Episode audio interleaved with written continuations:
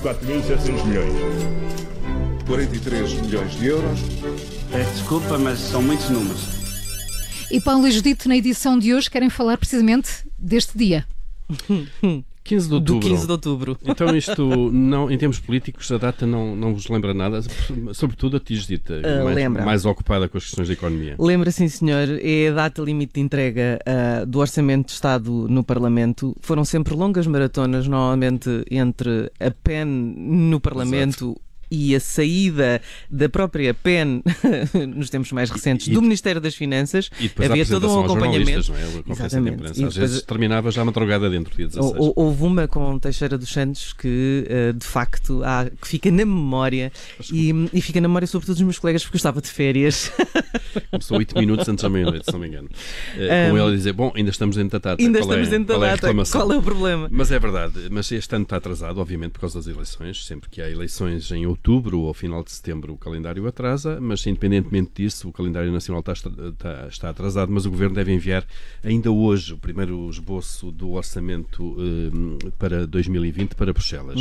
Ora bem, Primeiro para Bruxelas, não é? Primeiro para Bruxelas. O documento vai informar a Comissão Europeia das linhas orientadoras que depois eh, serão negociadas nos respectivos Parlamentos Nacionais e a questão, neste caso, está em saber se as metas principais que são conhecidas vão ou não ser mantidas eh, ou serão alteradas. Por exemplo, o déficit de 0,2% que este ano está inscrito no orçamento vai ser mantido ou melhorado. Digo melhorado porque a única expectativa, de facto, é que ele eh, saia melhor do que estava previsto.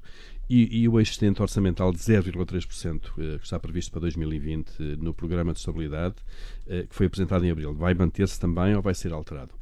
Eh, ora bem, eh, temos que fazer estas perguntas porque nos últimos meses a conjuntura não ficou parada, não é? E houve algumas boas notícias. Nomeadamente, hum, houve eh, notícias melhores na revisão das contas nacionais pelo Instituto Nacional de Estatística. Veio dizer-nos que o PIB cresceu mais nos últimos anos do que até então as estatísticas nos diziam. Isso, obviamente, aumenta a base do PIB, do Produto Internacional Bruto, e hoje Eh, interno, são. também podia ser internacional, mas é interno. Eu disse internacional. Não ligues que Passa à frente, faz-se passa à conta. frente. Vamos pedir para editar isto. Hum, são mais uns milhares de milhões de euros, o que torna mais fácil atingir metas que são eh, medidas precisamente em percentagem do PIB. do PIB. Eh, Por outro lado, isso, isso é a parte boa, não é? Porque, por outro lado, a conjuntura externa está a degradar-se, não é? Há uma guerra comercial eh, liderada pelos Estados Unidos, há um processo do Brexit. A Alemanha, por exemplo, o motor da Europa, pode entrar em recessão. Eh, os últimos indicadores que chegam de Berlim não são nada famosos. Eh, como a economia alemã é muito dependente das exportações, obviamente que a desaceleração do comércio externo, eh, com estas guerras comerciais, levam também a uma desa- desaceleração de toda a economia. Eh, esta semana, o governo de Angela Merkel deve atualizar as, as, as previsões eh, e espera-se que esteja em baixa. Vamos só regressar a Portugal muito brevemente para dizer que Bruxelas conhece o primeiro draft agora, antes dos partidos portugueses. É evidente que é sempre um, um- um momento complicado, mas já sabe que os calendários eh, adaptam-se aos eh, eh, prazos eleitorais. Só depois de analisado e aprovado por Bruxelas, o processo continua por cá. E, e- e assim seguirá o processo. A última vez que o, que o esboço orçamental foi notícia em Portugal foi precisamente há quatro anos, o primeiro deste governo.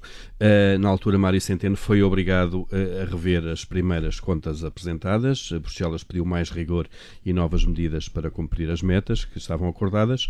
Enfim, isso foi há quatro anos, entretanto, muita coisa mudou. Eh, Mário Centeno é agora líder do Eurogrupo. Temos um bom aluno orçamental e desta vez não se espera qualquer fricção com Bruxelas. Judito França e Paulo Ferreira na moeda de troca. Já sabe que acontece sempre de segunda a sexta, um pouco antes das 10 e está sempre também em podcast. 4.700 milhões. 43 milhões de euros. Peço desculpa, mas são muitos números. Rádio Observador. Ouça este e outros conteúdos em observador.pt/barra rádio e subscreva os nossos podcasts.